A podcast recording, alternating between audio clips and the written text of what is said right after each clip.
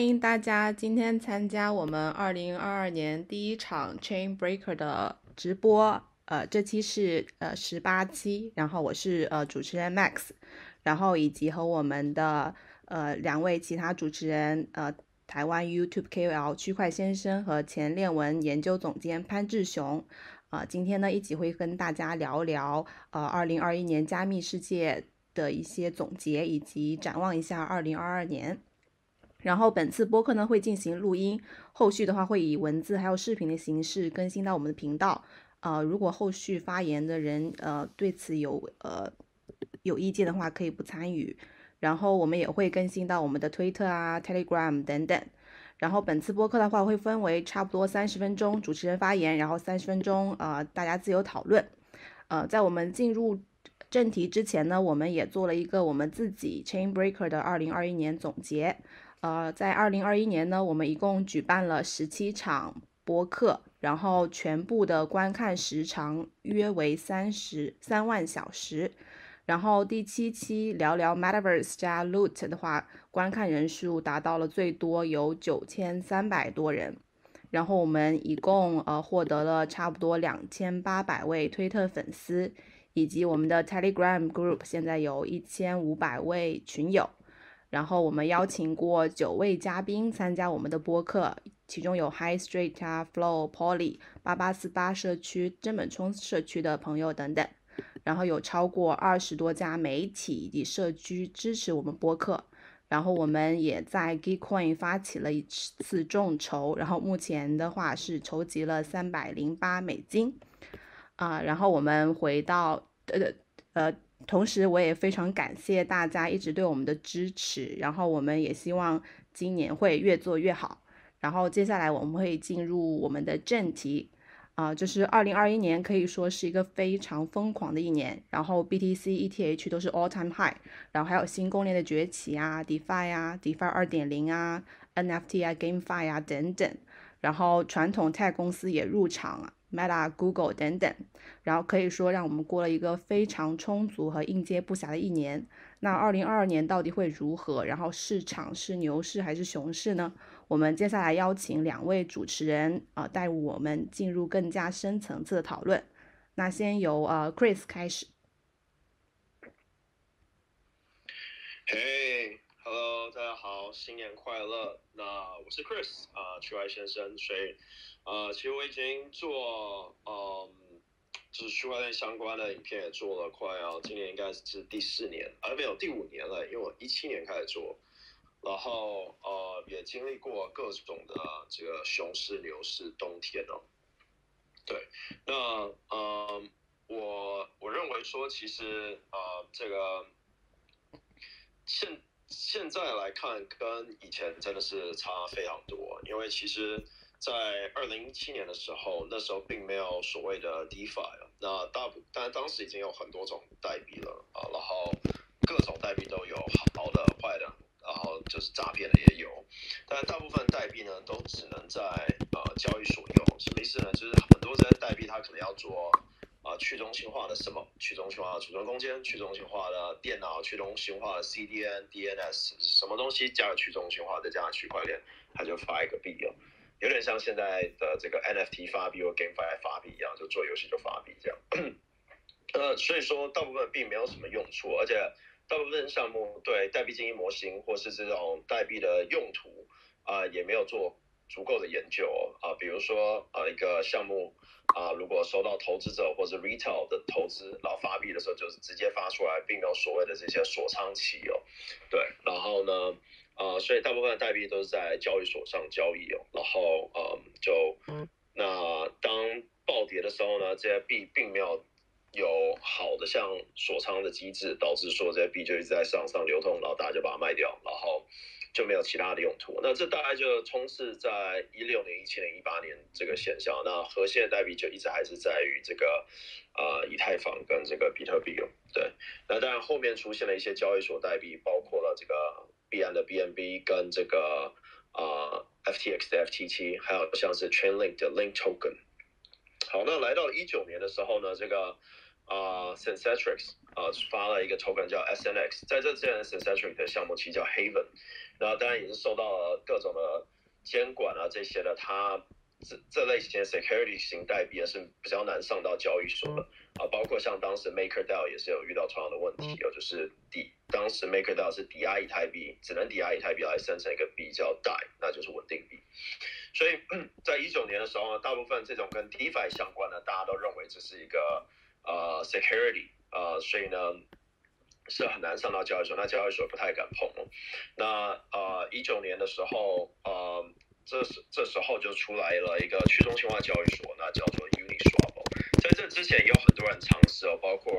啊比较知名的像是 Bancor 啊 Kyber Network，还有像是 AirSwap。但这三家呢也啊也因为监管的问题呢，会要求啊用户呢啊给这种 KYC，然后某种 legal opinion，他才愿意上。所以跟中心化交易所没什么差别，只是交易体验更差，然后呢量更小。那啊，Uniswap 出来后呢，这个 SNX 就成为它算是最大的一个用户之一哦。啊，在 Uniswap B1，然后呢，提供了这个 SNX 对以太币的交易对。SNX 当时最主要功能是你抵押 SNX，它有个六百 percent 的 CR，就是 collateral ratio，所以代表说你抵押六百美金，大约可以生成一百美金的这个 SUSD，就是 SNX USD。那这个概念它也是来自于这个 MakerDAO，然后做了这个第一个啊第一个这个步骤的这个呃 DeFi。那那个步骤呢，就是呢它奖励了在 Uniswap 上的这个池子，就是这个。呃，SUSD 对这个代的词跟这个 SNX 对以太币的词，成为了第一个我所谓第一个步骤，就是你在 Uniswap 然后又在 SNX 用 SNX 产品，所以第一个 DeFi 乐高这样，第一个 DeFi Composability 的模组，对，那这就是一九年哦，那开始我们就这个背后的历史，其实就大家也知道，就是这个 DeFi Summer 的启动。对，那呃，DeFi Summer 启动真正是在二零二零年的时候。那二零二零年已经有很多的这个 DeFi 产品开始出现。然后呢，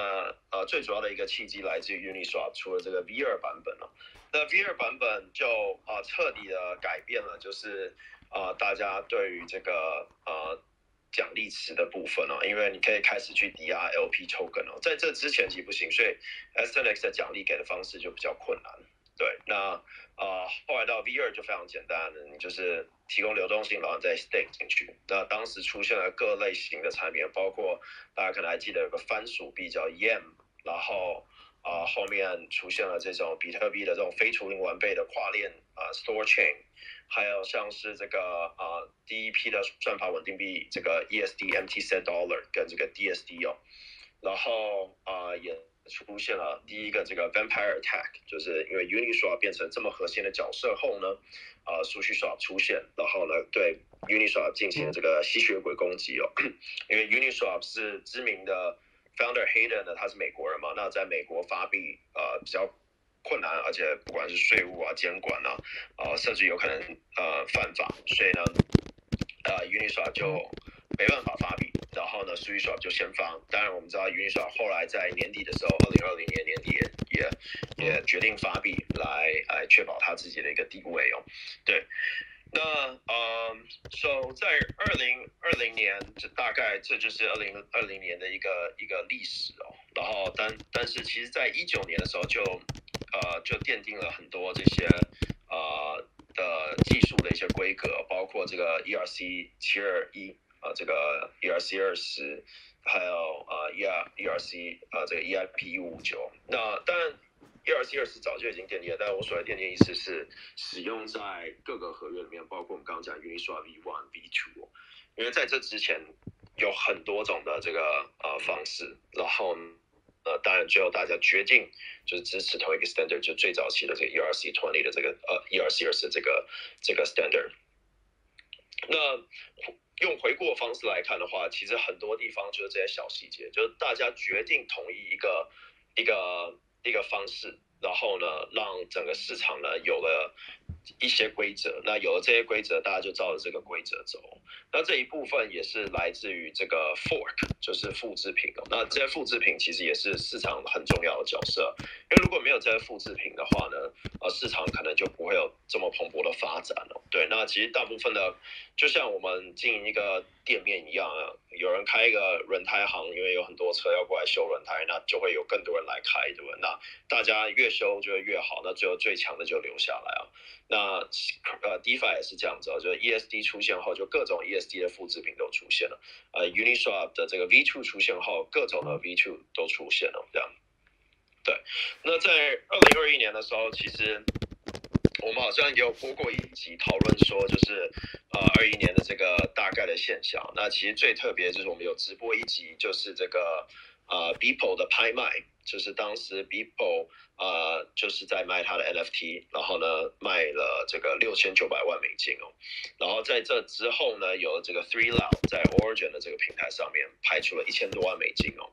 那这里面体现了两种，一呢就是大家对于 NFT 的认可，就是这个不可篡改性，同时间呃证明了大家想要炫耀的这个心情哦。就是为什么这么说呢？因为很大一部分去买呃去中心化 NFT 的部分，所谓去中心化 NFT 的意思就是说，Beeple 这个。它虽然是去中心化，当然很大一部分是中心化，就是它它当时的拍卖只在 Christie 上面，所以说你你没办法带着以太币或 USDT 去买。但是呢，在去中心化平台上是这个 Origin Protocol，当时的 Three Law 拍卖就一对匿名的人去买，对，那就证实了说大家有点炫富那心态很重，就是大家想要去比较，然后去比谁可以出更多钱这样。那在啊，这是二零二一年二月的时候开始这个 NFT 的突然的一个爆炸性成长哦，那也很快呢就被叫停了，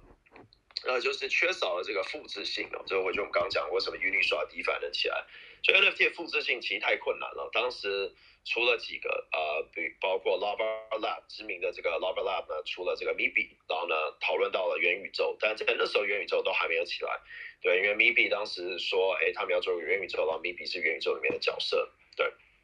而当时 PFP 的概念也都还没起来，那大家开始会把自己的头像换成 Punk，但 Punk 本身其实不是 ERC 七二一，所以它也没办法显示在 OpenSea 上面。所以就各种的这些工具都没有在，就就回去我们刚刚讲这个地方，你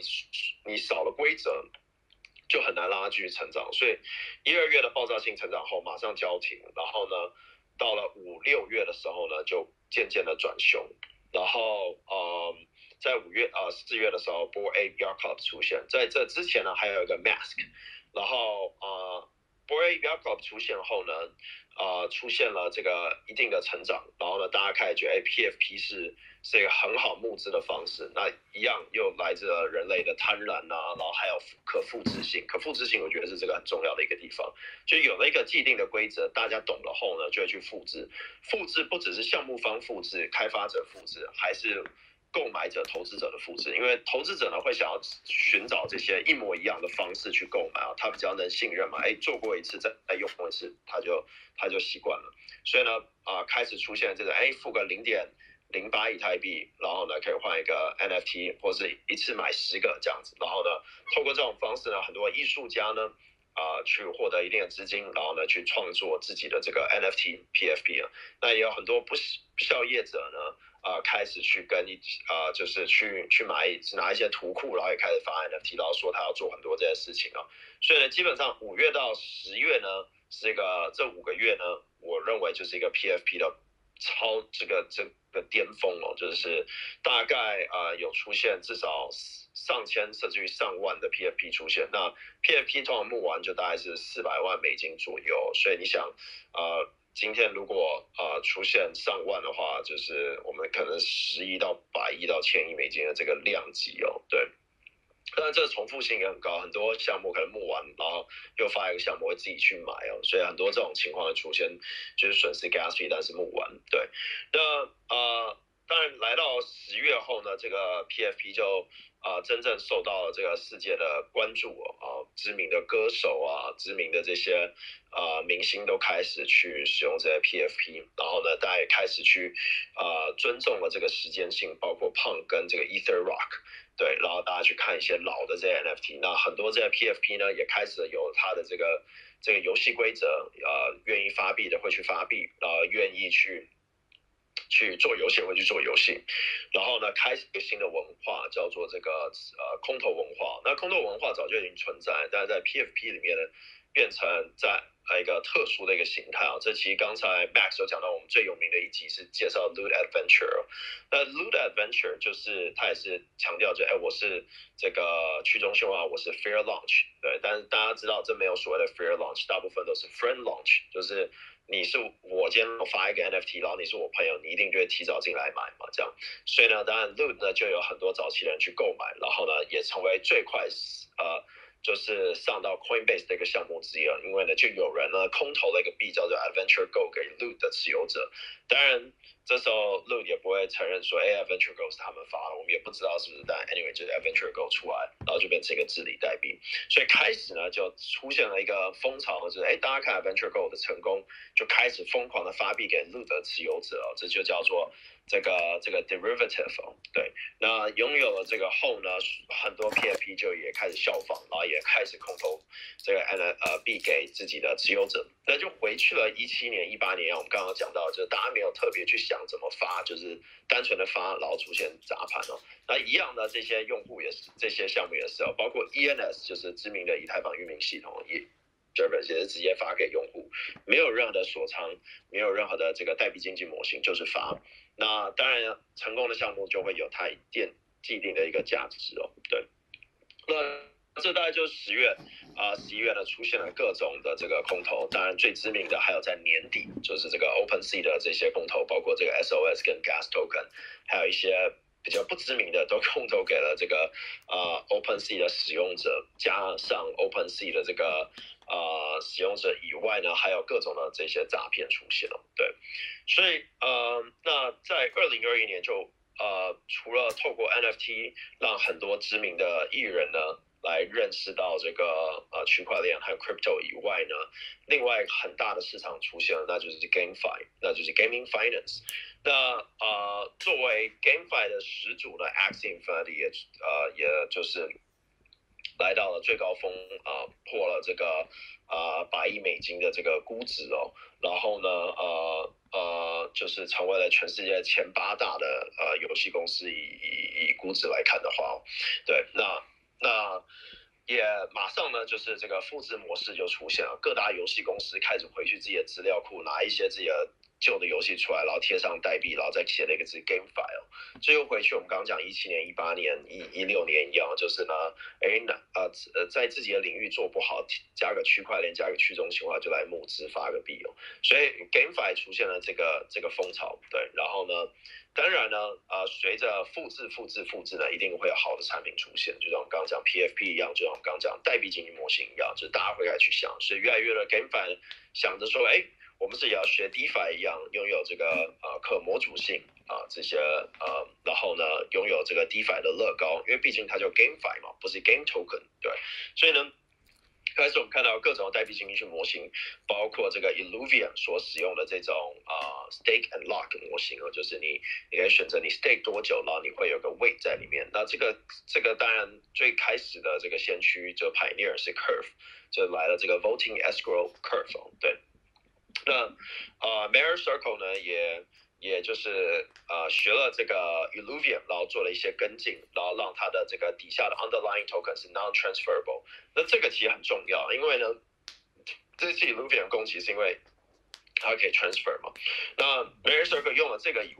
后呢，就让它的这个锁仓量暴涨，然后呢，让它的这个呃卖压就是。降低。那为什么突然谈到这个？就是因为呢，在 DeFi 一点零的时候呢，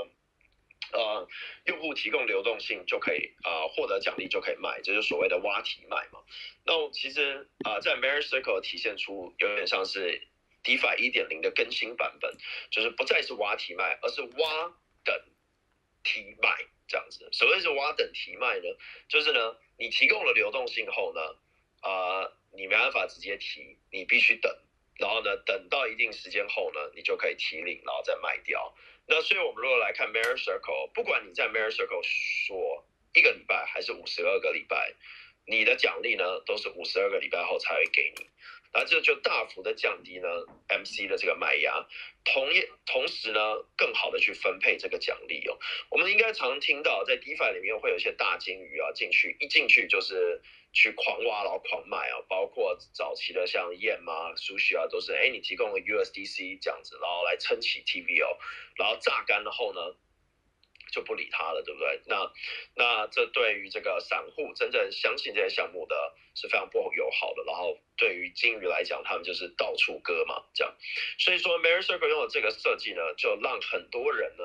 啊，真的相信 Mary Circle 的选选择所，比如说五十二周，然后奖励是五十二周才拿到。那有些大金鱼呢，觉得哇，的获得不到奖励，那他就不进去挖。那让愿意进去的人。呃，想有一个比较高的年化。那后面我们也看到很多项目开始，呃，效仿这个方式，包括像是 Blockchain Space、Fancy Bird、呃，Illuvian、呃，Guild 各类的。对，呃，这大概就是呃，二零二一年最最尾声，我们看到 GameFi 的这个成长。那最后呢，我们看到的是这个 Guild，这个真正爆发是来自于十二月哦。那 Mirror Circle 在 Copper Launch 上募了一点五亿美金。算是破了一个这个 Fair Launch IDO 的一个记录哦，然后开第二个呢出现了这个 Guildfi，也是一个大金工会，然后再来出现 Avocado Avocado Guild，后来又出现 AAG AOG，然后呢 Blockchain Space，那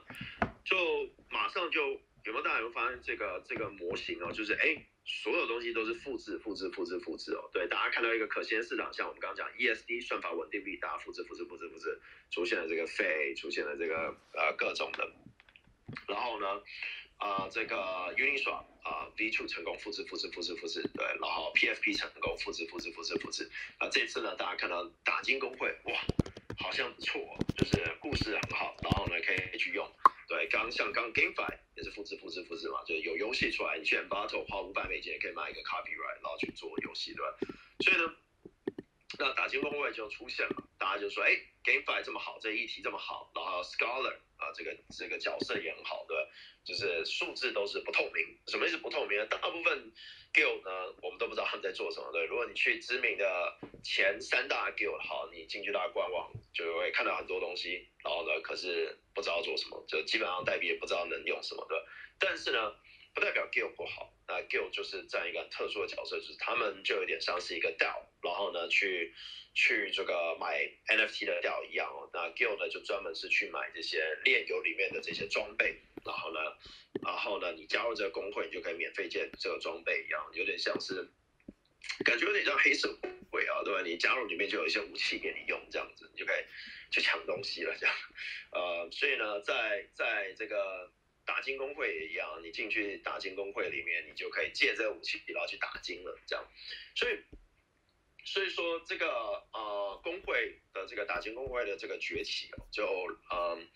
让大家开始去发现说，哎，是不是这又是一种新的模式？去，呃，像 DAO 一样。因为大家如果不知道的话，其实，在呃二月的时候，Pleasure DAO 出现后，就出现了各种的 DAO。那基本上就大家把钱放进去，然后去购买一些物品。那主要分为独立的 NFT 到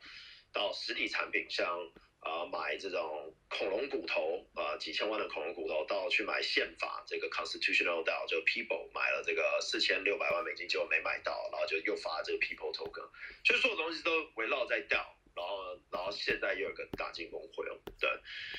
好，那这大概就是整个我觉得一七一八一九二零二一年的这个呃整体的一个历史哦，当然这前后我一定 miss 掉很多，包括一些这种各大的这个。呃，各大的 hack，对，那大家有兴趣的话，可以到我们 YouTube 看。我们去年做了一百多集的直播，在三百六十五天里面呢，做了一百五十六集。然后呢，呃，我们今年一样会呃持续的去去做这个直播，就是一周有三集，然后每周五也会跟 Chamber 拍这个 Chambreaker 拍我们的这个 podcast。对，所以大家如果有兴趣的话，可以去前面复习一下之前的这些各种事情。但当然说 Crypto 是动很快的事情，在 Crypto 的一天。就像是一年哦，所以真的是呃，要要对这上有热情才会才会在这里。对，那我大概讲到这边，潘老师交给你。哎，谢谢这这个这个这个 Chris 讲的这么详细啊，哎，大家好，我是潘志雄。对，那其实这个我可能聊不会像 Chris 讲讲讲这么多历史和这么多细节。对，其实我也就这个回顾了一下，我我特别是二零二一年发生的太多的事情。我觉得二二零二一年的确是不像二零二零年了，可能一整年就是就后半年全都在围绕着 DeFi 这样的一个故事。对，就是二零二一年，就是去年，其实我觉得这个热点还是非常多的。对我觉得可能关键词我总结了一下，我会觉得可能有三个吧。一个是，呃，我觉得很重要的一点是 EVM 兼容链的崛起，让这个各各条链上的应用生态。能嫁接在以太 EVM 的这种这个这个这个这个代码上之后呢，他们发展这个无论是 DeFi 啊、NFT 啊，其实都能发展的非常的迅速，有非常多的项目都在做这些相关的事情，对吧？包括众所周知的 BSC 啊、Polygon 啊，对，这些其实都是这个很典型的例子。他们在年初的时候，Polygon 可能持续的时间更久，就 BSC 可能在年初的时候大家更众所周知，那时候。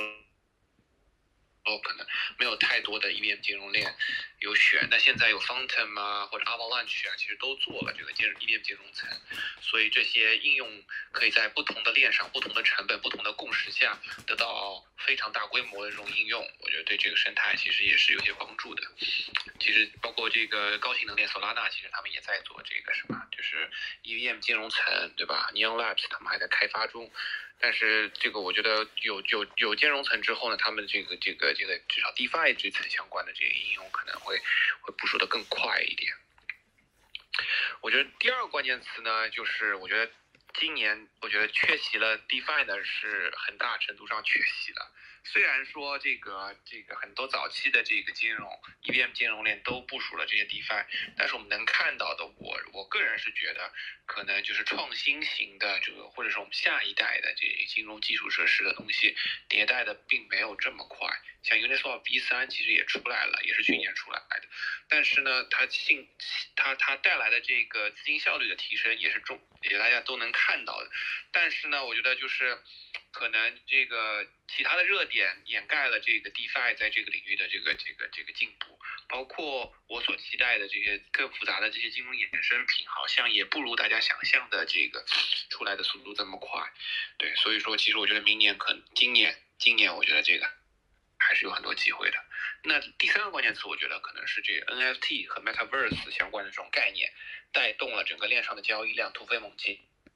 也就带来了这个链上的这个，无论是 gas 成本啊，或者我们看 OpenSea 的交易量一直在突破新高，对吧？其实都是这些这些热门的这个这个这个这个一一轮一轮的这种新的这个 NFT 啊、J JPEG 啊，或者是游戏啊在带动的。当然，我觉得其中也是包含了 GameFi 这些概念在里面，XD 啊这些事情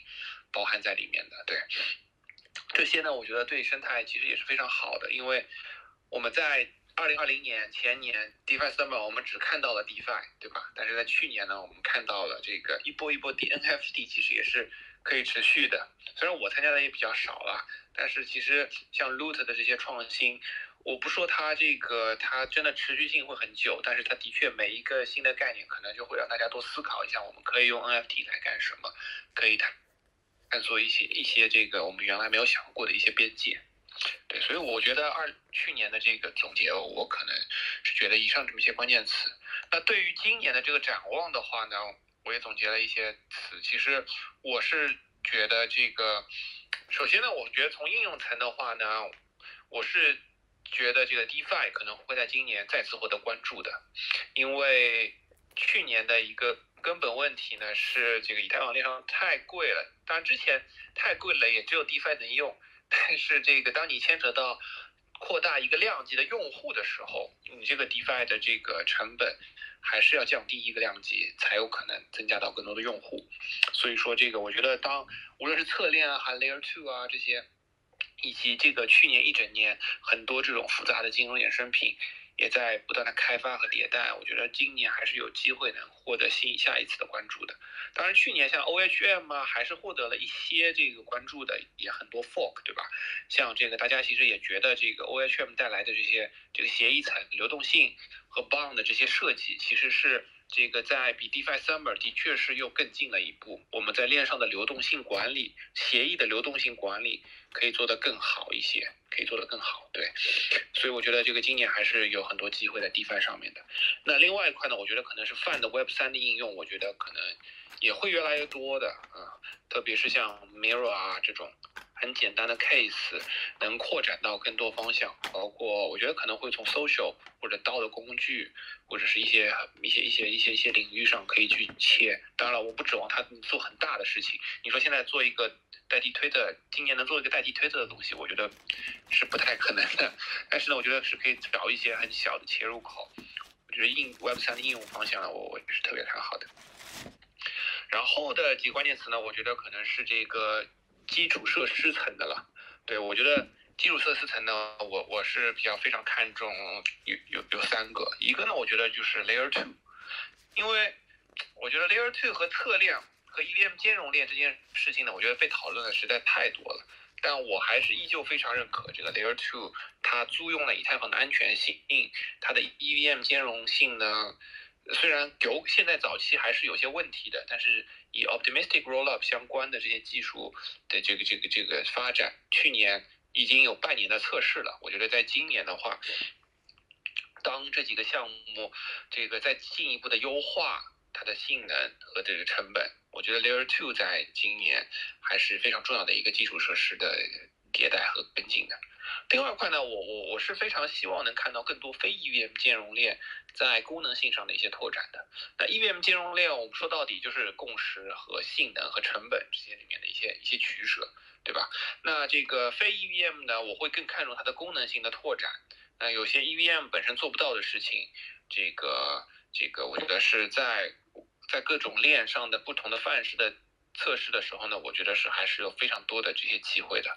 对这些非 EVM 金融类来说，我非常看重。当然了，这些他们其实都在尝试要去兼容 EVM，但是有些可能早期是还是兼容不了的。那另外一块呢，我是很期待这个今年这个 ZK 技术，就零知识证明技术能更进一步渗透到区块链的基础设施中的。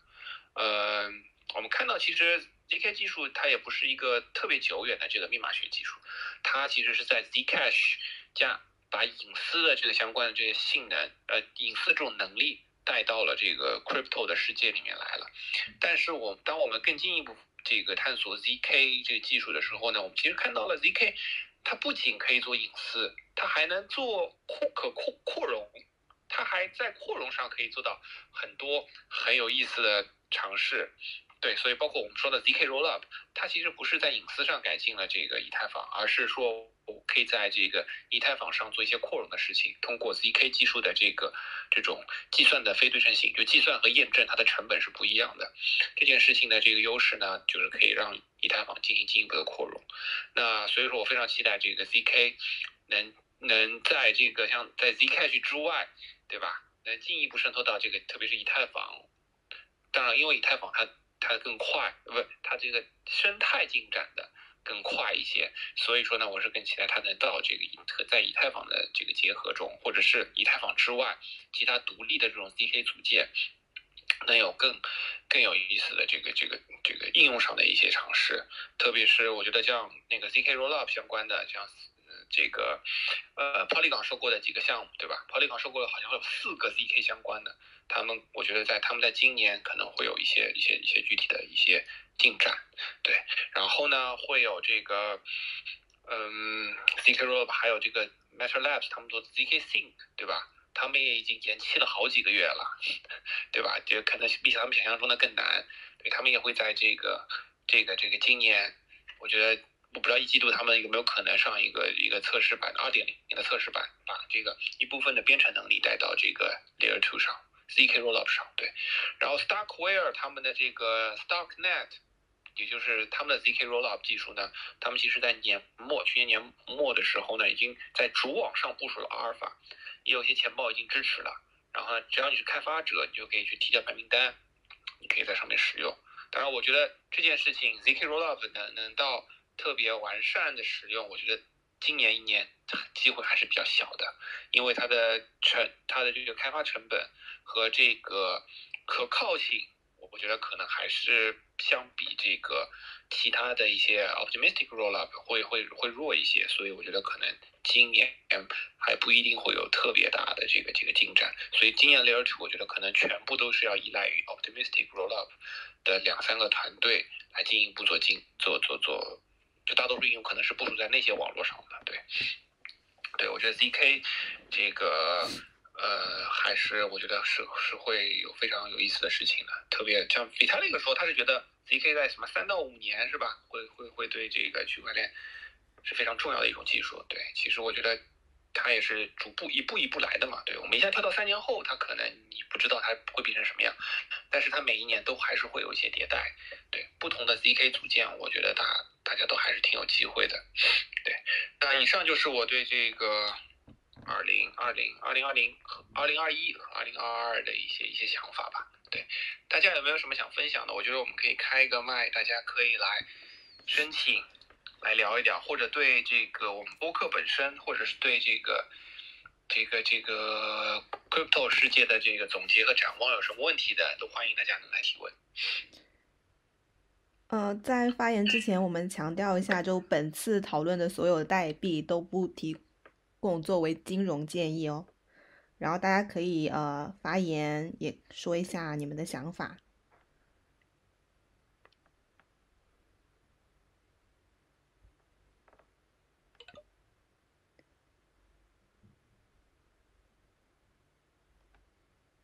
对，我看其实今天听众比我们在 Telegram 上试的要多多一些啊。哦，Telegram 上一般就几十个人。这边已经两百四十多个人，呃，是 Jenice 吗？呃，有想要说的吗？我叫 Jenny，大家好。嗯，你好。嗯，其实我刚刚觉得就是呃，你刚刚讲那个 ZK 的事情，就让我特别有兴趣。嗯，我前阵子有跟就是一些 Take Lead 啊有在聊天，然后呃，他们就有讲到呃，就大家其实都呃，同一圈子里面大家都蛮呃。蛮期待这件事情的。那呃，我对 ZK 就只有一个非常简单的了解，然后还有 Snark 就是有有做一些呃功课，但是我我不知道就是呃还有没有人对 ZK 就是接下来比如说三年内呃大概会有什么样子？因为其实我对这个 picture 还是非常模糊的，可不可以再多讲一些关于 ZK 的事情？呃，其实 ZK 能讲，呃，就我们也不都是，呃，首先我们不是这个这个这个密码学专家，对我其实也是也非常喜欢看 ZK 相关的一些进展，但是 ZK 从分类上来说的话，其实还是有一些的，就是我我是这么在看 ZK，它有很多维度去把它进行分类。首先呢，这个 ZK 它能提供的能力呢，我觉得是我刚刚已经聊了，就是我主要核心就是看那两种能力，一个是什么分成隐私。对吧？它能提供隐私能力，一个是扩容性的，对吧？然后呢，这是一种一种分类方式。那另外一种呢，就是 zk，你是用在这个 layer two 还是用在做个 layer one，对吧？layer two 呢是是 zk rollup 相关的，那 layer one 做 zk 像 zcash 啊，或者是 mina 啊，这些都是用 zk 技术的。然后还有类你说的具具体的 zk 的这个密码学技巧，对吧？有哪些不同？那有两大类，一个是 zk snark，一个是 zk stark，对吧？zk stark 就是具有什么 starkware 啊，或者是什么 zcloak 这些，有有有几个团队在探索啊。Polygon 收购的一个团队也是在在在在研究这个 zk stark 相关的，史塔克对。然后 snark 的话，对，就是大多数我们现在看到的这个 zk 其实都是 snark 相关的这个这个这个团队在在在用的这个这个组件。对，是是，你是这个问题吗？是这个意思吗？我我也大概能了解。对啊，没没事没事。对，因为我其实就是想看底下有没有人，呃，因为其实对，因为我也是刚了解了，所以我想说有没有想要听一些比较不一样的感呃想法。对，大家对 ZK 有什么呃，下面有没有什么对 DK 特别懂的这个专家也可以来聊一聊。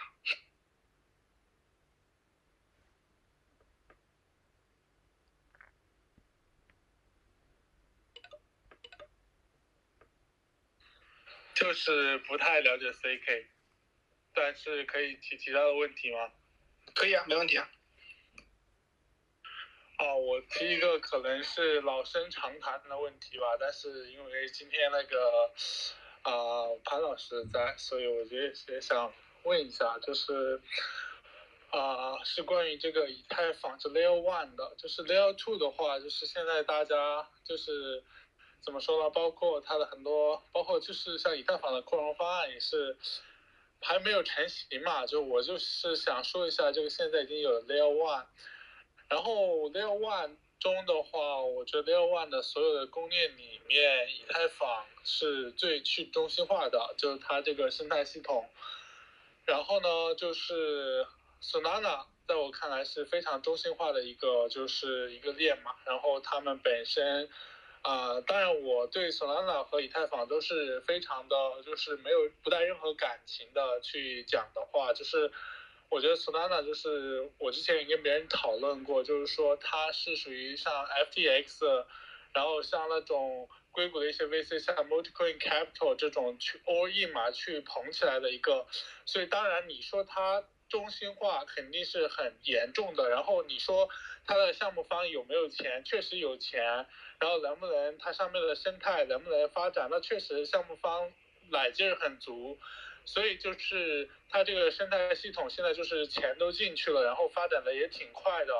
然后现在就是 Solana 就是属于大家都觉得会，包括这个 Multicoin Capital 也说，二零二二年会是 Solana 就会它的生态会很牛逼嘛。然后我个人的话，我是更喜欢以太坊，是因为我觉得整个 Crypto 它本来带来的改变非常大的一个方面就是去中心化的一个包容性嘛。我觉得以太坊它虽然呃就是呃就比较贵嘛，但是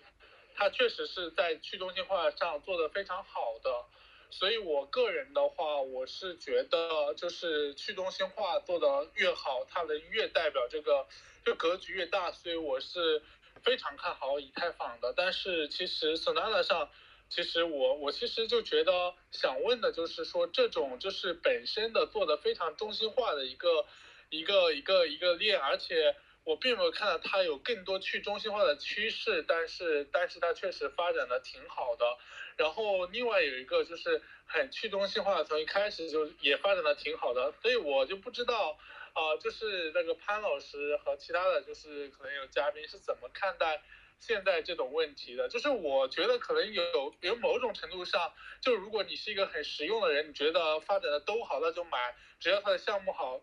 能涨了就可以买它 token，但我觉得可能有时候又有一种价值观的一个问题，所以我其实主要是去这个这个方面想请教一下，谢谢。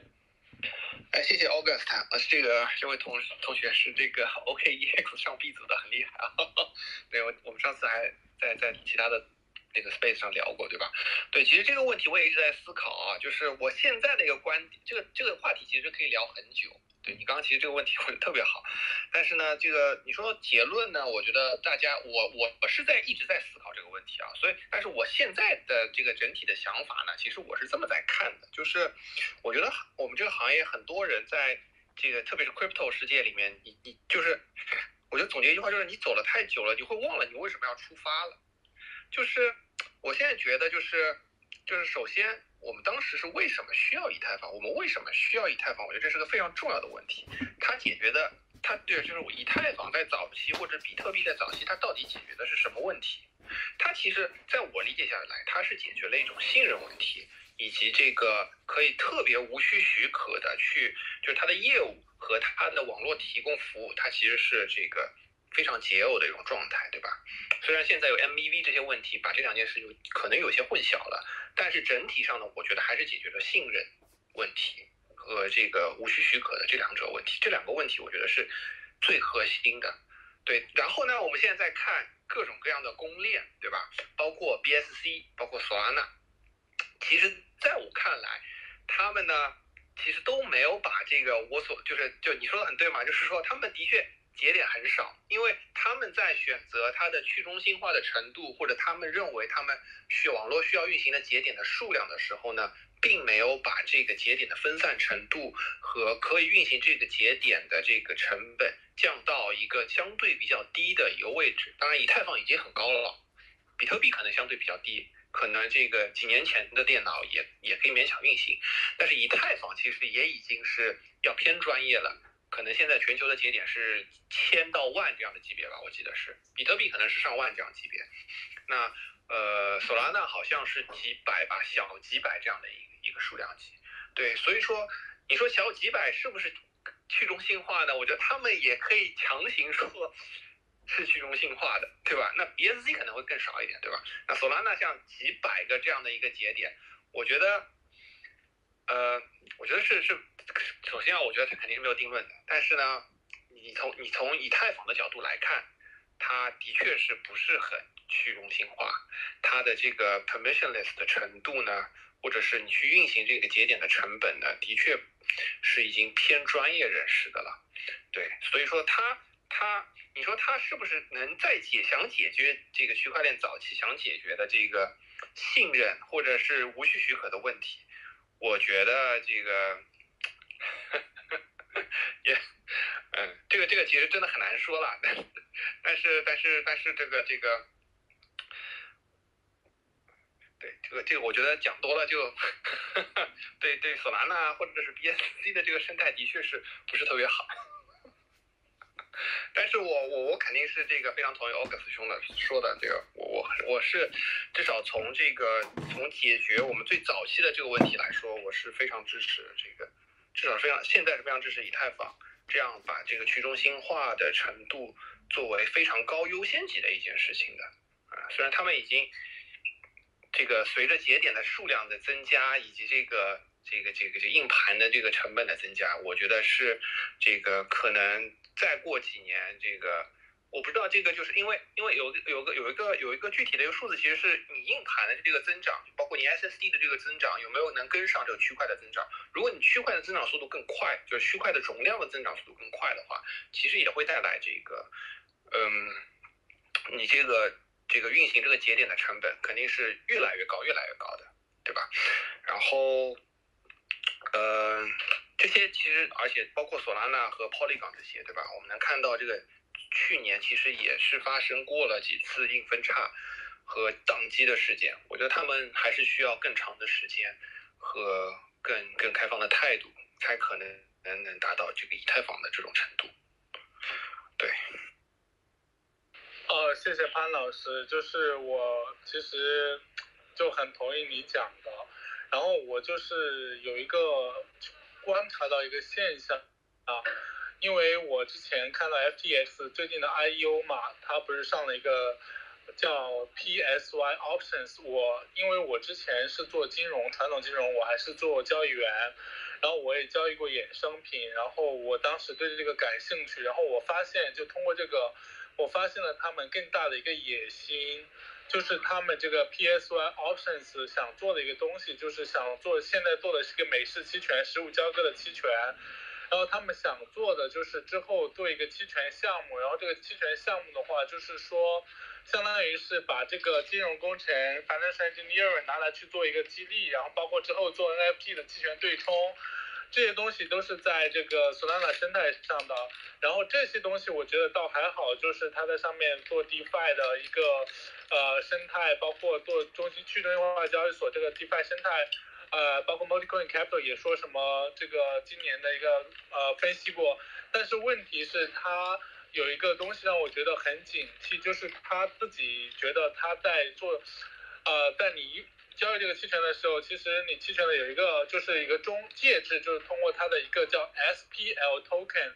然后这个 SLP token，这个 SLP token 就是 Solana 的 library program，就是它的一个一个 token，这个东西我我我跟你们大家解释一下是什么，就是相当于是以太坊的 ERC 二零，就是说他们是想制定自己的标准，就是在慢慢孵化自己的生态，制定自己的标准。但是呢，我觉得这个完全是没有问题的，因为我觉得他如果做得好的话，肯定是好的。只是说，我觉得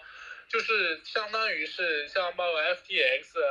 就是 Multicoin Capital，他们就是做的那一套，给我感觉更像一个封闭的领主做的一个事情。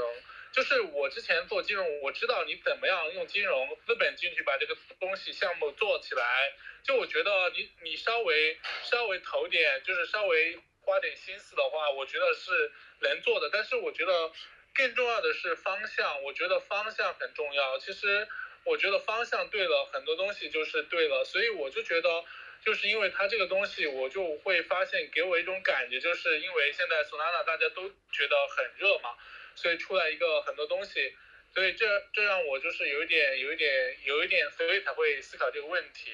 然后我主要是主要是呃觉得这个其实对于如果单纯的一个投资者来讲，其实都不影响。所以我只是可能作为一个衍生的思考，所以就是啊今天就提这个问题，然后谢谢谢谢潘老师，谢谢大家。问一些 August 问题，哎，看看这个 Chris 对这个问题有没有什么想法？你们是也投了懵逼啊，各种很多这种链嘛？呃、m a n I'm so lost，我已经忘记问题是什么了。其实就是把以太坊和 Solana 你去直接做对比嘛，就是是不是觉得这个 Solana 这种中心化的程度，它可能会对在未来还是会产生很大的这个问题的？对，呃还是这个问题。说实话，我觉得一直以来公链跟公链都在互相互相 compare 嘛，但是一直以来我都认为说，嗯，就是就是创新是比较好的一个方式去去做去做升级。怎么说呢？因为其实以太坊呃 EVM compatible 相关的，不管像刚刚讲 Moonbeam 是基于在 Polkadot 上面，但它其实就是呃一个 EVM 呃 chain 嘛，然后 Phantom 啊、还有像是 Avalanche 的 C chain，然后 Phantom 的 Opera，或是这个 Polygon，还有 BSC，you know OK 链、火币链，everyone 现在大家都是还是像 EVM，然后并没有特别的更新。当然，最主要的原因是呃，包括 Near Protocol 也是嘛，但是他们其实每一家在这之前都是想要做一个自己的呃 solution，自己的解决方案，但是选择了呃用 EVM，因为也是去年一月开始的时候，这个呃大家开始觉得说，哎，每条链都是像一个领土嘛，赶快去那边占个位置，所以 Harmony 也出来，然后各条交易所也开始发，包括 Crypto.com 也做嘛。但这并不是太多的，我觉得，呃，我觉得这不是太多的一个呃升级，这只是一个短期的一个解决办法，因为大家当时觉得以太坊以太坊的这个费用太贵嘛。那啊、我认为像 Solana 或是嗯，可能其他的这种方式是真的算是某种的升级，因为其实我觉得除了 Solana 以外，没有其他的公链是特别的不一样，让用户觉得，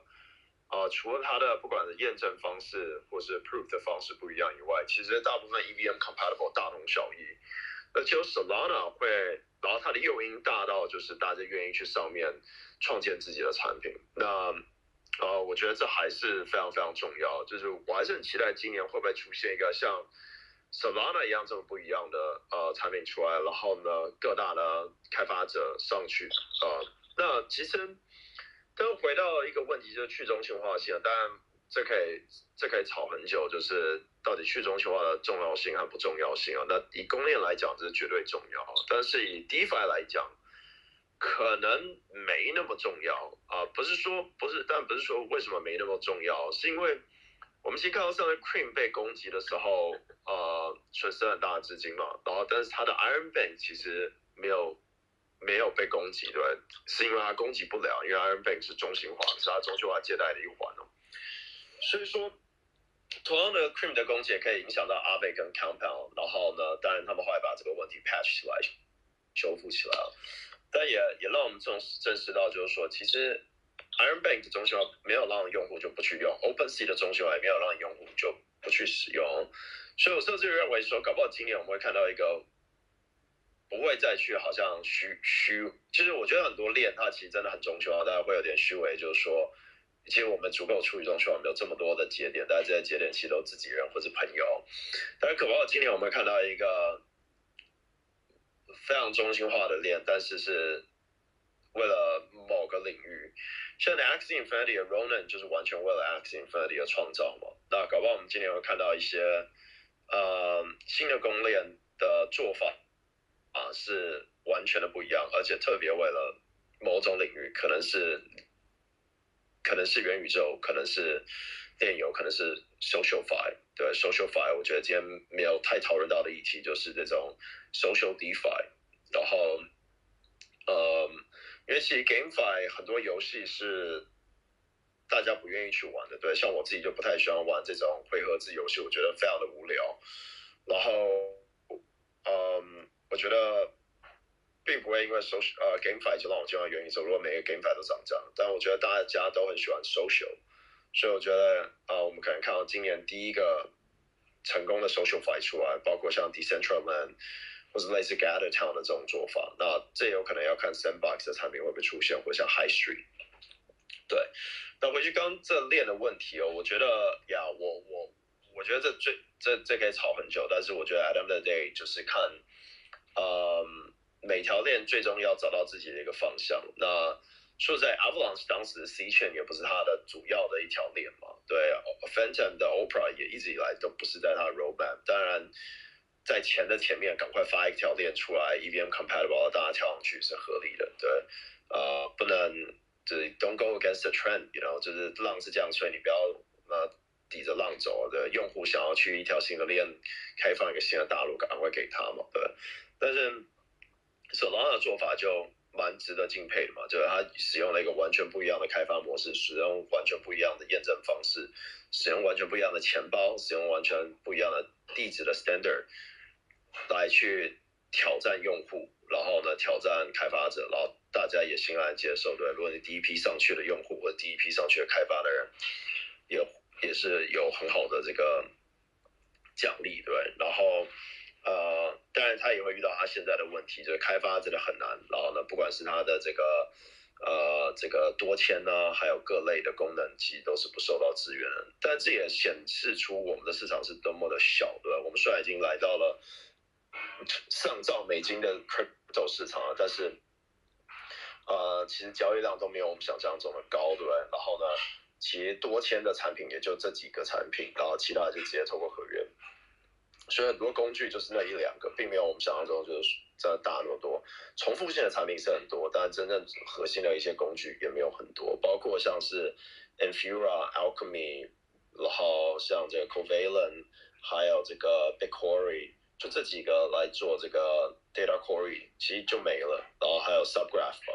然后开发软体 Truffle，就就是基本就没了。所以我其实觉得，呃，今年更期待是看。开发的部分，还有 Web 三吧，就是去中心化储存空间，还有什么样的一个形式？对，其实现在 IPFS 上 RWE 基本使用量很低，而且大部分都还是用 IPFS，但 IPFS 并不是真的永久储存，然后它还是储存一段时间就要重新 reping，然后大部分散户也不太会使用它，然后呃有没有一种好一点的 Drag and Drop 的方式，像 DNet？所以呃，Yeah。所以我觉得公链以外，我真的比较期待还是工具吧，就是更好去 onboard 新的开发者上来，更好去 onboard 非技术型的开发者，呃，就是创作者上来。然后呢，呃，然后我觉得另外一点就是 semi decentralization 吧，这种半去中心化、半中心化的这种产品，会不会让会不会闯出他自己的一片天呢？就像是我们现在看到 Cream 的 Iron Bank 啊，或者 Open Sea。这种其实除了合约交付以外，其他部分的资产都中心化，然后呃，这会不会让很多 DeFi 用户觉得更安心？对，因为其实上次的攻击阿贝可以发生嘛，对，然后像 Illuvian 这些被攻击的，基本上我们看到 Top Tier Project 每一个都被攻击，除了 Uniswap 和 Curve 以外，对，So Yeah，大概我的想法是这样。哎，所以我有个小题，对你又绕了好多。讲了好多，我看有好多人举手了，大家有没有问题？对我这边想要，不好意思，最后一个 comment，就是嗯，我觉得现在很多项目，就是因为现在刚刚有讲到，现在很多 chain 开始出来了，很多公链，然后因为现在很多项目就也开始会有越来越多 option，因为其实像比如说很多项目都会开始想要做 multi chain，就是在不一样的 chain launch 他们同一种产品，然后我就觉得嗯，因为现在大家。反而像变成好像是很多项目方在去 shop，呃，以前是会，比如说我们刚刚讲到，就是练会去呃有不一样的方向，然后去吸引不一样的项目方。但是我还蛮期待看到未来会不会是会不会有点变变成是项目方去选择呃要去上什么练，是因为有什么呃吸引到可以就是项目可以去上这些练的呃这个趋势。我不知道这样讲就是会不会 make sense。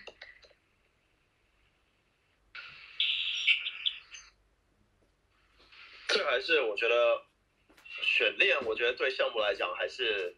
利益导向吧，或是因为就像是今天去选必安练一样，如果你今天是开发游戏的话，好像像是 Axie Infinity 就是在 Ronin 嘛，那所以如果你今天开发一个 Axie Infinity，当然就有比较大的机会可以受到币安的支持，如果你选币安练嘛，就像如果你今天选。Solana 上面，你如果有办法开发出 Axie Infinity 在 Solana，那必定会受到 Solana 的 GameFi。Solana 有个自己专属的 GameFi Fund，然后或是它的 Eco Fund，或是 FTX 嘛。所以我觉得选链很大一部分还是跟还是这个呃这样子的导向。对，那那链其各大链都都是公算是一个公司了，在以太坊上，你不可能在以太坊开发，然后去跟 Ethereum Foundation。有 brands 基本不可能了，对，所以所以大家选新的链，其实就像是到一个新的势力开发一样，那边的市政府就会想想尽办法去辅导和帮助你，因为他想要让他的城市变成很繁荣啊，对，所以我觉得每个链都有它自己的基础设施吧，需要有借贷，需要有交易，需要有需要有就是链游，需要有自己的 NFT 市场，但是就像有一阵子。像台台湾有一阵子盖很多机场，然后最后只有主要的机场能用。那所以我觉得现在大家跨这么多条链，感觉很有用，但其实我觉得最后很多条链还是会变成一个蚊子馆，就是就是养着蚊子。对，因为核心的价值还是会在以太坊上面和可能 Solana 还有 Polkadot。那嗯。当然各条链的公链还是会有它的一些应用场景，包括 Polygon、Avalanche，因为他们的链还是有它的这个代币的价值，所以大家还是会想要在这些链上面获取这些代币的价值，对。那嗯，但是如果以太坊 gas fee 越来越低，其实我觉得大家就会待着。但如果以太坊价格继续往上，然后 gas fee 还是这么的拥堵的话，像今天大家一直在卖的话，那其实。就是大家会就会会去觉得很痛嘛，因为你你买一个 NFT 就要花一百五十美金的 gas fee，那不如在 Polygon 上买。但是同样的又出现一个一个悖论，就是说这个 NFT 不存在在 Polygon，所以你必须得在以太坊上买。然后，Yeah，我觉得项目方选择链还是还是会靠拢，就是。交易所这边在 Polygon 上面，顶多可能我觉得 Polygon 的团队会做一些行销啊，或者在 Twitter retweet，但是毕竟他们没有 own 一个交易所，所以我觉得对项目来讲，好像没有不是没有那么大的加分。那在 Crypto.com 的链上可能就会有加分，因为他们的交易所在 Solana 有 FTX，然后 OK 有 OK，货币有货币，然后币安有币安。对，But other than that，我看不出来在其他条链上，除了除了获得项目方的支持以外，好像没有很多。对，谢谢，不好意思，我刚聊远了。啊，我想我来简单讲一下。哎，我来简单讲一下。啊，对。我想问一个问题，就是呃，其实之前这个问题大部分。被那个 August 其实也回答掉了。呃，我想问的就是之前那个 Three Arrow Cap Three Arrow Capital 的那个呃苏苏柱嘛，我一直不知道他这个是前置还是后置的那个 First Name。呃，就是他提到，就是之前有一个特别就是 controversial 的一个观点嘛，就是啊，像这些 Solana、Avalanche 这一些公链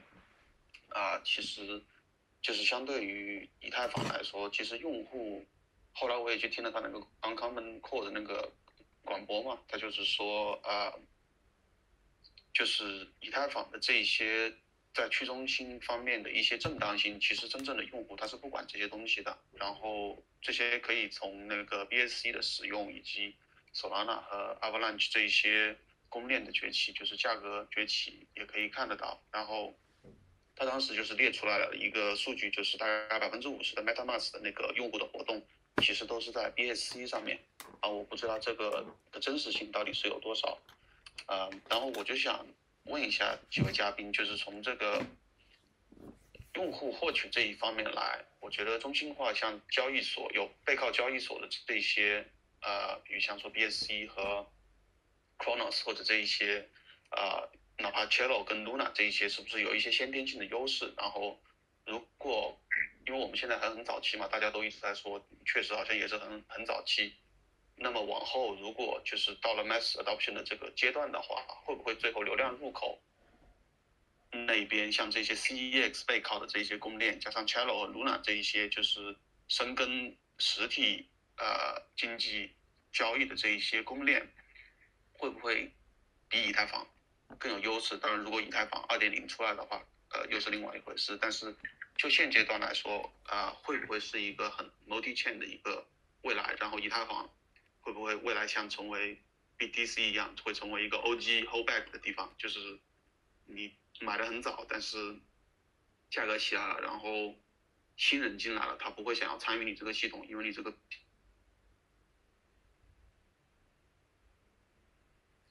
哎，Tony 听得到我说话吗？他是不是掉线了？Hello，Tony。Tony，哦，Listener 啊，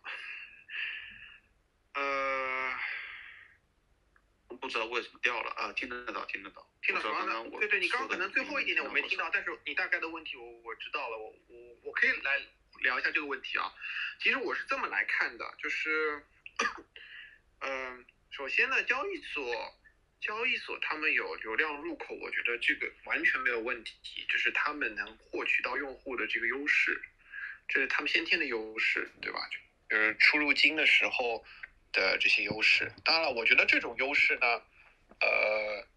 之前其实算是大陆特有的一种情况，因为大陆的用户呢，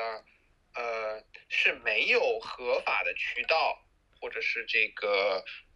信用卡的渠道能买到 crypto 的。这个场景只在国内比较比较比较。通用，因为你入境只可能找交易所，对吧？但是在海外，当你有这种合法的支付渠道的时候，当你使用 Uniswap，当你使用这个具体的应用的时候，甚至你用钱包 Crypto 的钱包的时候，去中心化钱包的时候，他们都有合法的出入境渠道。你在那个你下了 Met，说不定你下来一个某一个一个去中心化钱包，你就可以入境，对不对？那你可能你就不需要交易，你也可以不知不知道币安是什么或 Coinbase 是什么的。对吧？我我觉得这个场景可能是，就是一一一部分场景是国内很特有的，对，这这这是其中一个点啊。第二个点呢是交易所链，特别是我觉得就 Luna 这些呢，还还他们有他们的优势，但是对于 BSC 这些，我觉得他们就是特别是对于就是只做 EVM 兼容层的这些链来说，我觉得他们是有很明显的一个缺点，是在于他们是会被 EVM 牵着鼻子走的。他们是受制于 EVM 的，为什么呢？是因为他们没有自己的这一套应用层，对吧？他们当他们想呃，这个所有在他们上面开发的这些开发者呢，就只能用 Solidity 和完全和 EVM 兼容的东西。这带来的问题呢，就是 EVM 是在迭代进化升级的，以太坊可能每一年或者半年。会做一次硬分叉，可能对吧？我要修改几个 opcode 的 gas 成本啊，或者我要加一些 opcode 扩展我的 EVM 能力。这时候呢，BSC 它就不得不硬分叉，它要跟着以太坊的，因为你不跟着以太坊，你原来部署在以太坊上的和部署在 BSC 上的这个程序呢，它的成本或者 gas 的算法这些东西可能都都不一样了。对，所以我觉得这个，嗯，就包括这个这个这个。也不是包括了，就是说我我是觉得，就是就对于 EVM 金融层的这些这些这些链来说，我我是觉得他们肯定肯定还是要跟着以太坊的这条大路来走的。第三个点啊，我觉得是，呃，就是这个什么叫 OG 的这个问题，对吧？我觉得以太坊和比特币最核心的一个区别是在于，一比特币是没有应用生态、没有开发者生态的，所以说大家在聊比特币的时，也不说没有了，就相对很少。比特币的应用生态。它你可以认为就是钱包啊，或者是现在有什么 Taproot 之后呢，你可以去扩展一些，做一些脚本啊，或者是一些相对基础的一些简单的东西。所以它这个这个这个生态的开发者的数量级可能是比以太坊少很多很多的。那对于以太坊来说呢，以太坊的核心其实不是 EVM 有多强，而是它的开发者有多强。Uniswap 选择了以太坊，或者是其他的这些项目选择了以太坊，这就让以太坊上的这个创新能力更强，创新能力更强的用户。或者是这个投资者就更可能去某一个地方，对吧？我觉得这是以太坊的这个优势，其他链可能现在还没有这样的优势，但未来他们也可以去积累这样的优势。但现在我们看到的还是以太坊为主的，对。啊，理解，谢谢。对，我想简单分享一下我前面对那个 Solana 的一个看法。就是我个人认为，Solana 可以说是第三代公链。我们把以太坊作为是呃 Public Chain 二点零嘛，然后后面出来很多的三点零，包括二零一八年融了四十个亿的那个 US，对吧？然后到现在的波卡到到 Solana，属于区块链三点零。在这么多链里面，其实呃 Solana 它的创新啊，各个方面都是很强的。首先，它三点零。它用了都是基本上都是用 Rust 来写，对吧？波卡是用 Rust，然后 Solana 是用 Rust，还有 Atom Cosmos 是用 Rust。Rust 先天上可以说是应该是要比 Solidity 啊高一个档次的，就是从安全性上等等各个方面，而且它速度各方面应该更快。呃，这是第一点，对吧？从技术上，当然 Solana 有自己的共识等等，虽然 Solana 经常宕机，比较中心化。这是第一点，第二点，索拉纳它的生态，它的钱包现在也非常好用。在以太上，当然用的最多的是 MetaMask，但 MetaMask 其实是有挺多问题的。我们经常用的人就知道，一会儿就卡死了。这跟以太以太的设计有关。以太它是不是一个并发的链，对吧？它有个 nonce，你必须要一二三四这样上去。你之前的 transaction 卡住之后，后面的 transaction 是没有办法上去。但是 Solana 它天生的，它设计的就是一个并发嘛，因为它是三点零对吧？它吸取了前辈的一些缺点对吧？其他链的一些缺点，然后在这上面进行改进，所以它在这上面天生就有优势。而且它现在钱包也很好用啊，它上面的 Phantom 真的非常好用，速度很快，而且支持直接可以浏览呃那个呃 NFT 对吧？而且 Phantom 现在马上要出那个呃。安卓和 iOS 的版本是不是是实体版本？就是真正的 native 的版本，不是像 MetaMask 很多 DApp 必须要用网页浏览器，对吧？所以在这些方面，我个人认为 Solana 都是很强。还有就是 Solana 它前呃它是 SBF 领军，SBF 有一个 FTX，在去年的时候啊，没有这么多跨链钱包的时候，就跨链桥的时候，Solana 上面。只能是用从 FTX 进行把币转进去，对吧？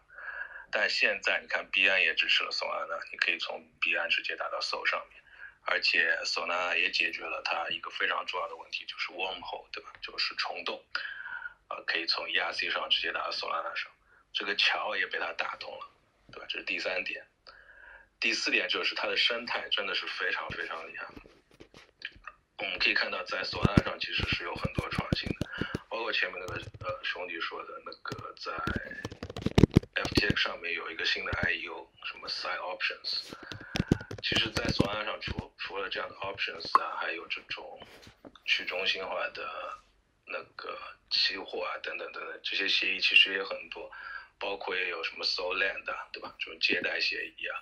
有 Ray 啊，Ray 也真的非常强，对吧？AMM 啊，还有 Solana 上面又出来了很多很多的新的 GameFi 啊。有什么 DeFi Land 啊，等等等等，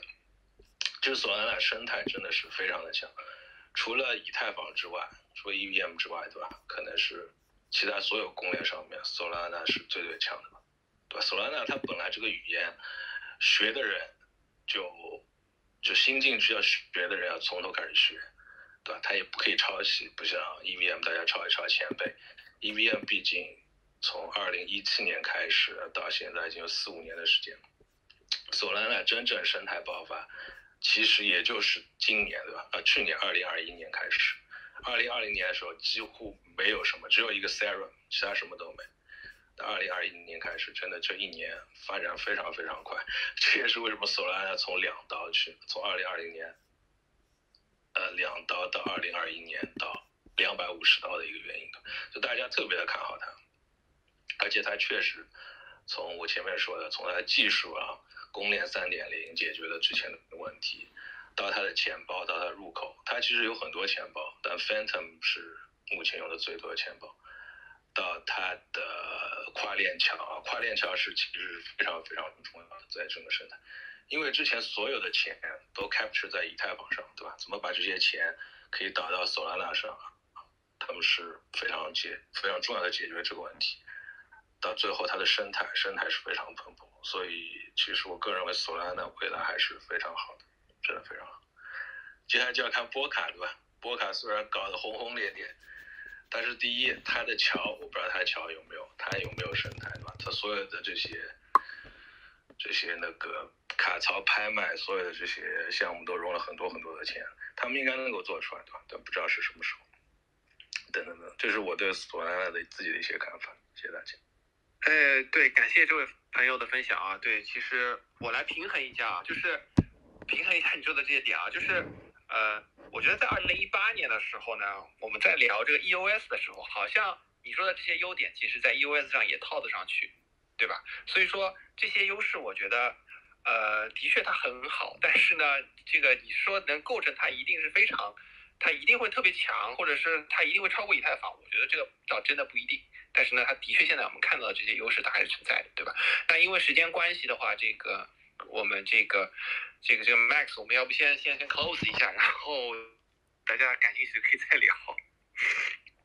好呀好呀，呃，谢谢大家本期这么热烈的讨论。然后由于时间原因呢，那我们今天先 close 了。然后大家呢，其实可以 follow 我们的 Twitter，然后也可以加入我们的 Telegram group。如果有什么问题呢，也都可以在呃我们的群里面进行讨论。然后我们每周的话都会进行直播。那我们呃这期就先结束了，然后感谢大家，然后大家周末快乐，谢谢。